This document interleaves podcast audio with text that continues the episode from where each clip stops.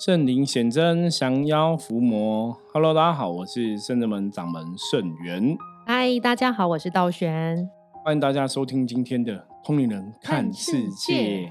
好的，今天跟道玄来补回之前忙碌还没有聊到的话题，好像有点久了。对，我们要聊那个鬼门关那一天哦，钟馗将军也有来的事情，这样子哦。对，我觉得。今今年对我们来讲还算还蛮特别的，对啊，因为我们是第一次哈，在农历七月，不管是讲鬼月啊、平安月啊哈，或甚至上次有个听友问说哈，我们说鬼在传统道教里面叫祭哈，它是一个尊称哈，嗯，那他等于他就刚好回答这个听友的问题哦。他说：“因为我们叫鬼，可能也，我们也内心也是一个尊敬的态度，没有说不尊敬他啦。嗯，那我要讲说，因为这是台湾传统的一个习俗，哈，就是会觉得你称呼别人的时候，你要给他一个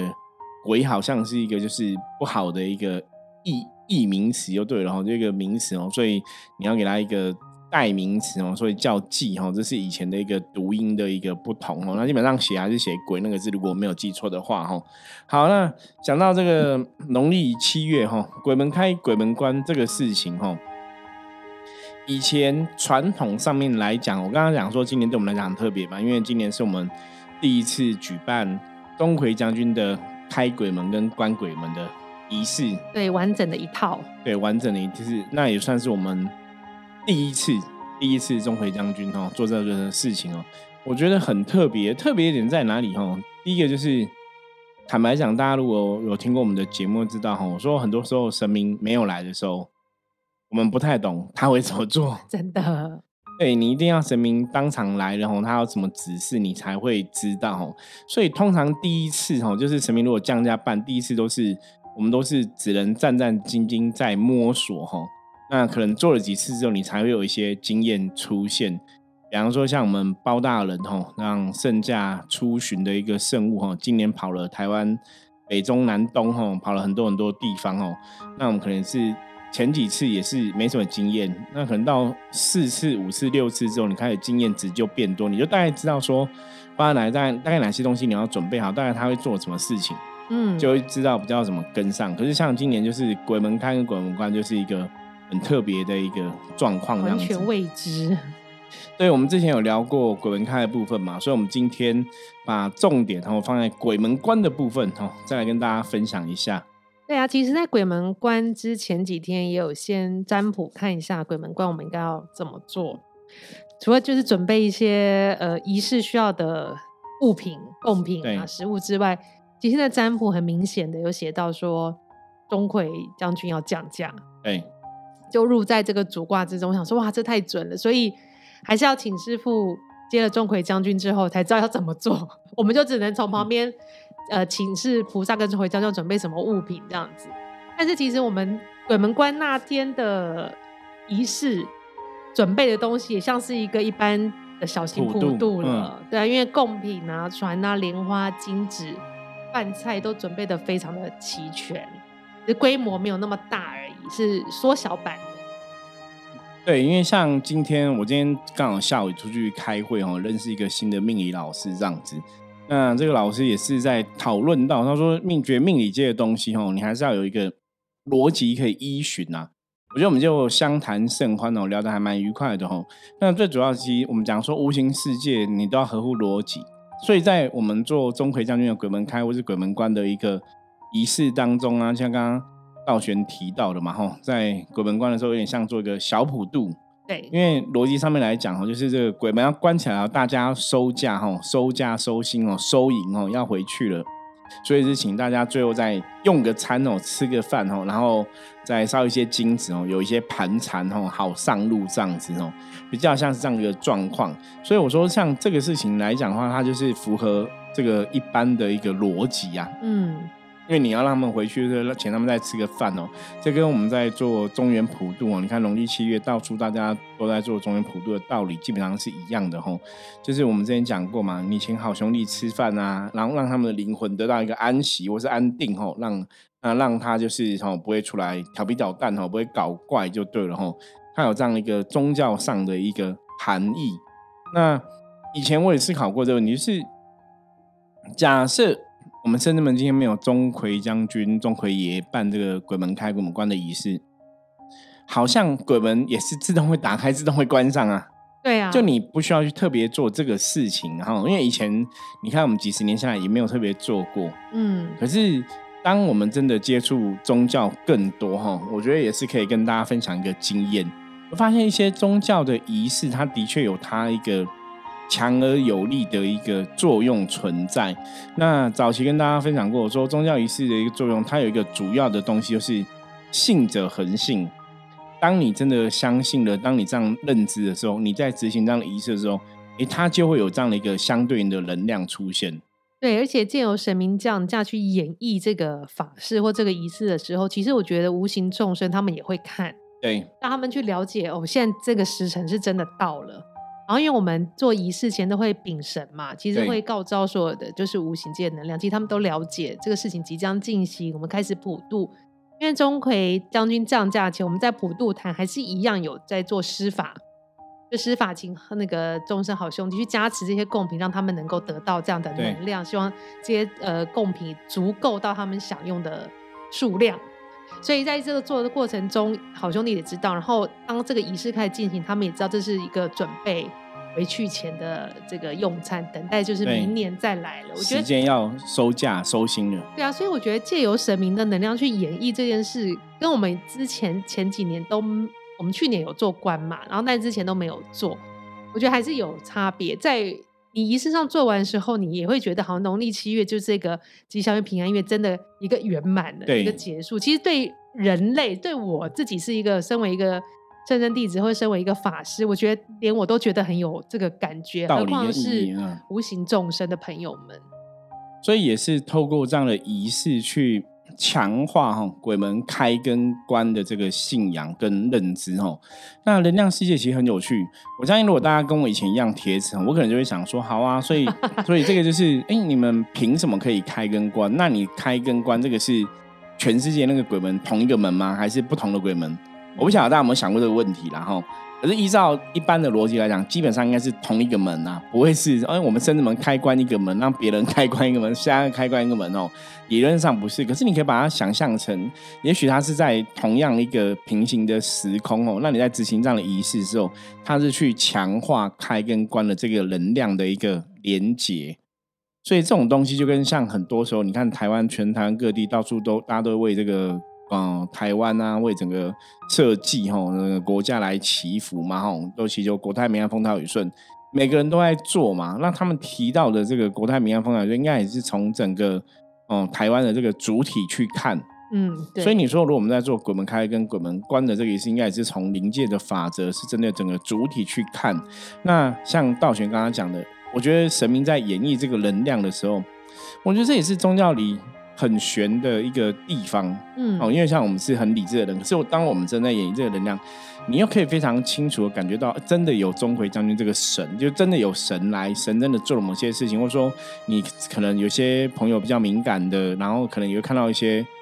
鬼门关的一个哈，真的真实的一个样貌哦，我觉得这也是很特别的事情哦，所以当然宗教仪式的。东西我觉得当然是哈各门各派大家各自表述了哈，不过信者恒信，不信者恒不信嘛哈。我觉得里面还有很多东西，当然值得我们去研究跟讨论。因为我我们自己也很喜欢去研究这些东西哦。那到底这个哦，包括像我可能也会觉得，那鬼门是在哪个地方，然后是长什么样子哦？我觉得这也是一个很有趣的东西。那当然很多东西我们。通常跟大家分享，就是我们比较确定知道答案哦。那如果有的我们还在思考研究哈，我们就是等我们了解清楚了哈，再来跟大家报告，大概是这样的一个心态。对啊，所以我们那天其实，在我们刚刚说嘛，在钟馗将军降价前，是师傅是带领我们大家在这个普渡坛小的关门鬼门关前的普渡坛去做施法仪式，然后诵经，因为我们经还是有念经。然后在时辰差不多的时候，我们才回到这个神明的主殿去恭迎。这个钟馗将军圣驾，圣驾对，圣驾莅临这样子。那钟馗将军蛮快就来了，而且我钟馗将军像这种武将的神，那种因为在圣真门我们有这个伏魔三圣的神明，然后这个除了玄天上帝、伏魔大帝，然后还有就是钟馗将军。对，然后钟馗将军来的时候，我觉得这三尊神来的时候其实都很有力量。嗯，但是你又却可以分辨很明显他们的能量的不同，对不同，其实不同的。然后钟馗将军来一样，就是他真的来才知道做什么，才会请我们周围的帮手拿什么拿什么，拿剑木剑啊，拿什么？因为上一次有时候钟馗将军来以前有时候会拿扇子，对，上次给我们看我们说我们也是也是拿扇子，对，这次是拿了木剑跟蝙蝠法器蝙蝠这样子，因为钟馗将军平常的话里面都会有蝙蝠，对对对，是什么意思啊，师傅？代表福福的那个意思。我觉得蝙蝠有两个含义，一个是降妖伏魔的伏啊，嗯，哦，降伏意思。那在传统的蝙蝠，它代表福气来临，嗯，五福临门，对。所以像他们一般像东西有时候穿的衣服就会画五只蝙蝠在上面，哦，就东西南北中它有五只蝙蝠，就五福临门的概念，所以那个是取它那个同音啦。嗯哦，所以一般人人家讲钟馗的一个图腾的识别的话，就是蝙蝠是很重要的一个象征。那因为像我们钟馗将军的神尊神像，他手上就是拿一个蝙蝠，嗯，对我觉得这也是蛮，就那代代表福气莅临的意思。那比较特别是像刚刚讲我们在鬼门开的时候，其实那时候我真的就感应很强强烈吼，就是直觉上就是你就是想要用那个用那个扇子。嗯，就是非常清楚，是你想要用扇子，然后在鬼门关的时候啊，是很明显，就是哎，他要用剑。可是当下我其实不知道那个道理是什么。我后来现在离开之后再回头想说，哎，好像有道理。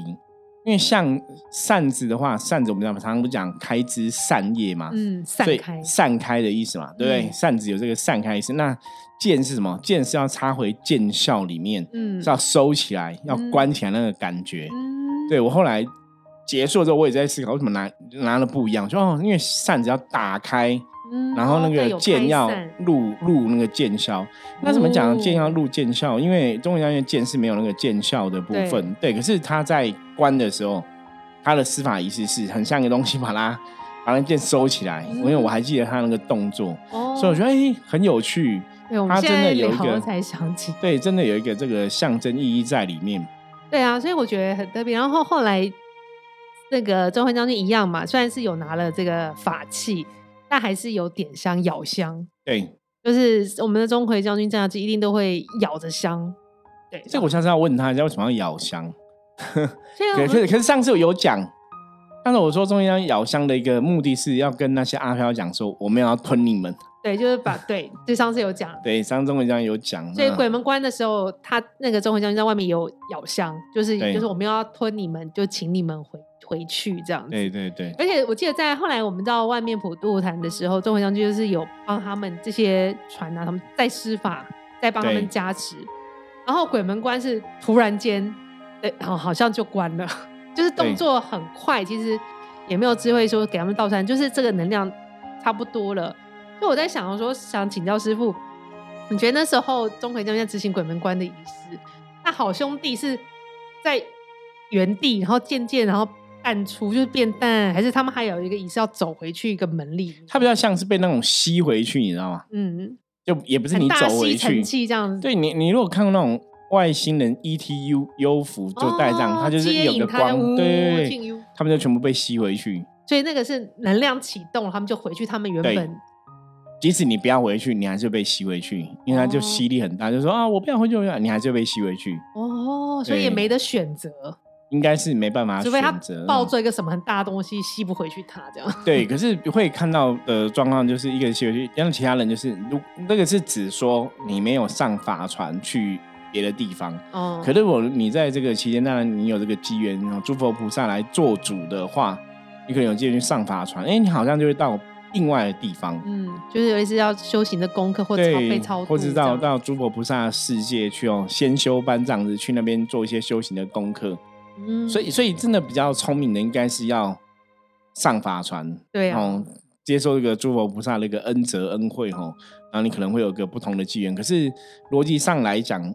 应该也不是每个人都有办法上得了法船呐。比方说你自己没有这个想法，你也没有想要修行，你没有想要什么，你可能就在外面玩。你觉得在外面，因为有些人会觉得我在外面玩很自由嘛，嗯，我去那边还要上课，然后还被规要求，搞不好像学生一样，有没有？排排坐好这样子，然后不能跑来跑去。我在外面流浪比较自由，对啊。所以就是大家不同的机缘或福报，我觉得会有影响。就我是师傅，你提到这个，我就在想说，所谓这种无形众生好兄弟的能量，比较像偏比如人人的灵魂的对人的习气。对，那会不会我们不是说，比如说母娘以前在塞子塞灵魂，就创造灵魂的时候，从那个盘子里掉出来的，有些人就掉到畜生道啊，先掉到人界，所以他灵魂天生一开始就投胎当人，有可能的。那会不会有些人一天到 掉下去，他就是在无形界，就是当一个灵体啊？有可能。所以，因为我在想说，世界上真的好像很多无形众生。对，你看，不管是要超度的、被超度掉的，或者是说现在在阴间的这么多，所以应该是有很多灵魂，他从头到尾都还是一个灵体，没有任何想法，会不会？我我觉得有这个可能性。我觉得这个问题问的非常好，这个我们可能真的要细细来研究一下，因为无形世界真的太浩大了。可是逻辑上来讲是有可能，就是你你从上天下来的时候，可能六道轮回中都会有可能的去处的人存在这样子。嗯，所以的确，如果以佛教的角度来讲，可能这个灵魂的，当然一般传统道教会觉得创造灵魂之初的灵体是比较亲近的哈。像我们道教的讲有婴儿跟差女嘛，如果照西方来讲，就是亚当跟夏娃嘛，一开始都是亲近的哈。那你看，以亚当夏娃受到这个蛇的诱惑，吼，吃下了这个禁果，才开始染着了这个灵体的能量，开始往下坠嘛。所以这也是符合道教的一般的说法，就灵性是因为染着了贪嗔痴的三毒，哦，嗯，才会脏掉，或者说人类世界有这些七情六欲的一些考验等等的，所以你可能就会往下掉。嗯，对，所以的确有有会不会有可能说有人一开始出生他就是在地狱的众生？我觉得逻辑上讲来讲有可能，可是实物上，当然我们实物上现在看到的比较多，都还是会经由人类的世界之后再去分配六道了。嗯，对，所以我说这个问题非常的大哈，我们可以好好研究一下哦。所以经过这个肉身出来，就是是一个转化能量，当你肉身灭了之后，会再帮你分配到该去的地方。对，那另外我想要跟大家聊聊部分，就是关于我接。钟馗将军降价这个事情，好，嗯，因为我这我其实我其实很喜欢哦，有时候问喜喜欢问那个道玄感应到跟我感应到是不是一样哦？因为早期在接钟馗将军哦，我觉得这个故事讲来都很有趣，因为圣人们的每个神哦，坦白讲，很多的神大概有两个状况，一个是我们已经有他的神尊，你可能有个感应，你想要拜他。然后你拜他之后，他就就会来了。比方说，像早期我们的虎爷地虎将军，不是飞虎将军，地虎将军刚来的时候也是一样。我记得非常深刻，那是在一开始的虎年，那一年刚好是虎年哦。然后就刚好过年期间，我就觉得虎年过年期间，感觉上就觉得应该是要拜个虎爷，因为一般的庙啊，一般的宫庙都有个老虎虎爷嘛。对。然后那时候我们还没有拜虎爷。所以就觉得是不是要请一个虎爷哈镇镇庙这样子哈？那可是那时候已经有拜土地公了，嗯，所以你会觉得说请个虎爷好像当一个土地公的角力也是很合乎这个传统民俗的说法，所以后来就请了虎爷。那我记得请了虎爷之后是过年期间，我忘记是初几了哈，然后我就进行这个开光，因为那时候刚好虎年嘛哈。那开光完之后，当天晚上他都降我身上了，好厉害。然后因为那时候我我那时候。跟现在比哦，那时候当然是一个比较嫩的一个师傅，然后 比较嫩，就很多经验没有那么充足这样。然后降来之后就发现，哎，我动的是老虎，我本来一开始以为是龙，嗯，帮我接了一个龙的能量是灵体这样子，就哎不对，是老虎哎，我才觉得啊，原来是虎爷来了。然后到后来，包括请大圣爷吼，齐天大圣、大圣爷，包括请七爷将军，都是先有神尊。他们才来，嗯，可是甚至们其他人，比方说像阎罗天子包大人，或是钟馗将军，我记得好像都是先来之后才有神尊，先降价，对，先降价，对。那一开始先降价，他们的，我觉得伏魔山主要是因为真的我们是伏魔师的这个职务啦，哈，所以伏魔三圣一开始就来帮忙，包括雪莲上帝、关圣帝君嘛、钟馗这样子哦，所以应该是伏魔师的一个职务跟他们是相关的，所以他们是先降价。对，所以早期中人是先降价，然后才请他的神尊。嗯，那因为以前我也没接触过这个神，就是我也我也没有看过传统的灵修的人怎么接钟馗的，就是没有，包括像虎爷啊、大圣爷啊、哈七爷将军这样都没有看过。所以以我的理性判断，我不可能是自我催眠，或是我可能看了有印象在学习跟模仿，因为我全然不知，就是一张白纸嘛。对，所以当他能量来的时候，你会很清楚知道说这个能量是谁要干嘛。我就觉得很特别，因为我没有经验，我也不懂，可是他就来。那钟伟章就是第一次来的时候，他就是拿香咬住，我觉得这个神为什么要这样做？哈。那像那一天我们鬼门关，他还是咬香。他说，因为他是要跟那些阿飘讲说，我没有要吞你们。因为之前有一次，钟馗将军去一个客人家处理，客人家阿飘很多，他就那边吃鬼，一口气吸光他们。我觉得这也是一个很特别的经验，我都不晓得该讲什么因为我在想，那那他吞完之后，这些鬼去哪里了？哈。那如果照一般的神明的信仰，或者照我们的感受来讲，他还是被神明超度掉了，可能就去中鬼将军的世界接受审判，还是怎么样？哈，被收服了。对，收服了，降服了这样子。哈，那所以钟馗将军来，这个为什么要聊钟馗将军这个部分？因为像一般传统的啊，你看像以前那种戏班。哦，都跳钟馗嘛，对。然后他们讲说跳钟馗，你不能说话，人家不能喊你名字，你喊了就会犯了这个禁忌，哦，就被阿飘被这些鬼好兄弟识破你是人装的，嗯，所以他们就会就会捉弄你，或是你可能你就会怎样怎样。对。可是我要跟大家讲，是我们早期中原将军来的时候，其实是没有没有神的衣服。就我可能也是穿圣人们的衣服这样接生，可是特别是你真的在那个当下，你还是会有那个能量。对啊，我我觉得这跟一般戏班子跳钟馗差很多。那我们现在是有找他的衣服，然后就给他一个衣服，比较我们讲说人要衣装，佛要金装嘛，哈，所以我们这次有帮他找一下衣服这样子哦。那基本上也是很就地取材啦，就甚至很现有的东西，我们简单改造一下，改造一下哈。因为基本上我们觉得神明是不会太斤斤计较，对，那当然拿的也是神医啦，只是把它改对对对对，我觉得那个也蛮有趣的哈。因为早期他没有衣服，他也是会来降，也是会来帮忙。而且在那个状况下，我我常常有跟一个朋友聊过，说所以像中美将军在演绎这个东西的时候，我觉得像我们灵修法门，或者我们讲这种先天先天的灵修派哈，重点是你真的要接到神，你真的有那个能量，鬼会知道，阿飘会知道。可是你没有那个能量，你穿个衣服在演，他也会知道你没有能量。可是你穿衣服，他可能被你骗嘛。所以以前那种戏班，就是他可能没有真的接到综合的能量，他只是穿个衣服，所以才会有一些冲煞跟禁忌嘛。嗯。可是像我们真的接到能量，你就算没有衣服，阿飘还是会知道。对啊。我我觉得这是一个最大的一个不同。对啊，因为我觉得。师傅一直说无形世界真的很浩大，我觉得灵修也包含在，也是一个无形世，真的太浩大了，太多东西可以研究了。而且我觉得今年真的神明给我们很多惊喜，或是很惊奇的事情发生。因为今年是呃很多神明都会突然降价来帮忙我们很多圣物的不同的事事情这样子。对啊，我们觉得蛮特别，因为但是心里很感恩圣这门神明这样厚爱我们，适当的都出来。帮助事情更顺利圆满，这样子。对啊，这种东西，我觉得一方面也是坚定我们的信心啦。真的，因为像之前我们就是圣人们的神有大概这个移位置嘛，我们就是把门神，因为本来门神是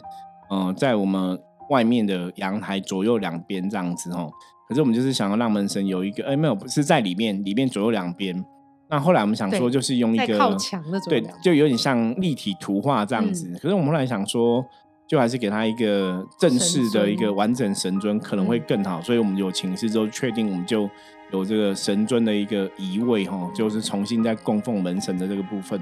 那因为那时候我们已经有有拜王天君了，可是他也没来降过。然后就在移动门神的时候，我我觉得这也是一个很很特别的经，因为移动门神的时候，我们是请道顺跟道静。我我我常常讲这种宗教很有趣的是。就是做之前，我们只大概知道说，当然你自私来讲就是要秉书文嘛，讲，然后真的执行的时候，可能就是我会有灵感。我觉得道顺跟道道静讲我说，哎，你们要接门神，就是我们虽然说神论真的让仪了，你可能还是要去演绎那个能量，然后镇守什么的，对，然后他们就真的接到了。而且这也是很好，就是你真的，你会觉得这对啊，这请神这么容易吗？可是我觉得神明真的很厚爱我们哦，他们真的都接到，然后再安安定那个门神的能量，让他镇守定位能量比较完整的时候，啪，王天君来了，突然来。对，那时候结束的时候，我有问道贤说：“你刚你觉得刚刚谁来？”道贤说：“王天就说对，因为我也是很感觉很强烈哦。那因为这个东西是你没办法串通好，而且我也没有想过你怎么会来，因为 不是门神的事吗？怎么你会突然来这样子？对啊，就刚好安定前面那个能量，我们刚好前面那个护法神最最外最外侧的，其实对真的非常的圆满。所以就会让我去思考说，对我觉得这个宗教事情太神奇了，因为我们都没有想法，也没有想说他会来，可是他就来，可是他来你会知道这个能量是他。你因为一样都是武将没有错，可是你会很清楚知道这个是他，这个是玄上帝，这个是关羽，这个是钟馗，因为我都可以分辨的非常清楚。那有时候道玄他们也能分辨的很清楚，就知道来神是哪一位哦。所以我觉得这种东西很神奇啦。你你说我们常常讲说你要我们相信没有神嘛？不对啊，就是该他来的时候，他真的会来。啊，所以我觉得像门神突然要升级有神尊，应该也是冥冥之中，对，就是注定。因为师傅在安完门神就隔几天，我们门神会被改成那个是石雕的神像，我就梦到这两尊门神来梦里跟我说，他们就是跟那个石雕长得一样，但是是很大很大，然后皮肤不是石头皮肤，就是肉色的，但是一样就长得很丰满，然后很壮，然后跟我说，那就还是要拜拜，就是你还是要对拜拜，他就跟我这样讲。嗯然后我的后来我起来意思是觉得好像介绍我们会介绍神尊嘛，就是我们以前都有拜门神，现在左右墙边，因为现在可能会直接像王天君会忽略门神，然后从此之后我就会特别一样照以前那样，还是嗯。禀一下说左右门神这样子。对对对。那我觉得这很很很奇妙妙，对啊，我觉得也不会你不会多想什么，但是也是会入梦。然后这件事情，我又想到另外一个也是神尊团将，有一次师傅要做一个仪式，要祈请风神跟雷神，对然后师傅也是请我们的师傅的学生弟子对这样。突然就这样到了，我觉得他每次第一次接接，我觉得真的太神奇了。这种就是明明这种安排，而且因为他们的能量是跟风神雷神很相应。那可能很多听友不知道说，哎、我们圣人们其实有拜风神雷神，不晓得在什么地方哦。那这也是我们跟日本的一些神佛哦。我觉得因为日本像千手观音就是属于东密的一个信仰嘛哈、嗯，我觉得那个真的是有它的缘分缘分在，嗯对，这也是很有趣哦。好，故事很多哈，可以慢慢跟大家聊哈。那今天也是主要跟大家分享，就是鬼门关的时候，也是钟馗将军来帮忙执行这个仪式哦。那我们也有相关的影片哦，之后也会整理好，会公布在网络上 YouTube 的部分哦，大家可以看一下钟馗将军的，我觉得就蛮帅气的，而且蛮厉害的哦。是他执行一些仪式的脚步啊、步伐也是很特别哦。大家如果有特别看我们的影片，一些神明降价的时候，你还是可以看得出来那个神韵的不一样。是的，对好，那以上是我们今天跟大家分享内容，希望大家喜欢哦。那一样哈，任何问题都可以加我们的赖跟我们说。那接着我们一样来看一下大环境负面能量状况如何，用象棋占卜的牌卡来抽一张给大家参考。红马哦，耶红马是好的牌哦，好的棋。老实说，今天大环境没有什么负面能量状况哦。那红马也提醒大家，今天大家在做任何事情哦，要比较务实的心态哦，要比较务实一点哦，不要存着那个哦异想天开、过于浪漫的想法哦。很多东西要务实、踏实的去做，那自然事情就会顺水如意哦，顺心如意的一个来发展。好，那以上哈是我们今天分享的内容，希望大家喜欢。然后一样哈，任何问题随时加入我们的 line 跟我取得联系哦，或者说对于我们今天讨论的部分，你有什么心得哈，也想跟我们分享的话，也欢迎大家随时告诉我们哦。好，我是圣智门掌门圣元通灵人看世界，我们明天见，拜拜。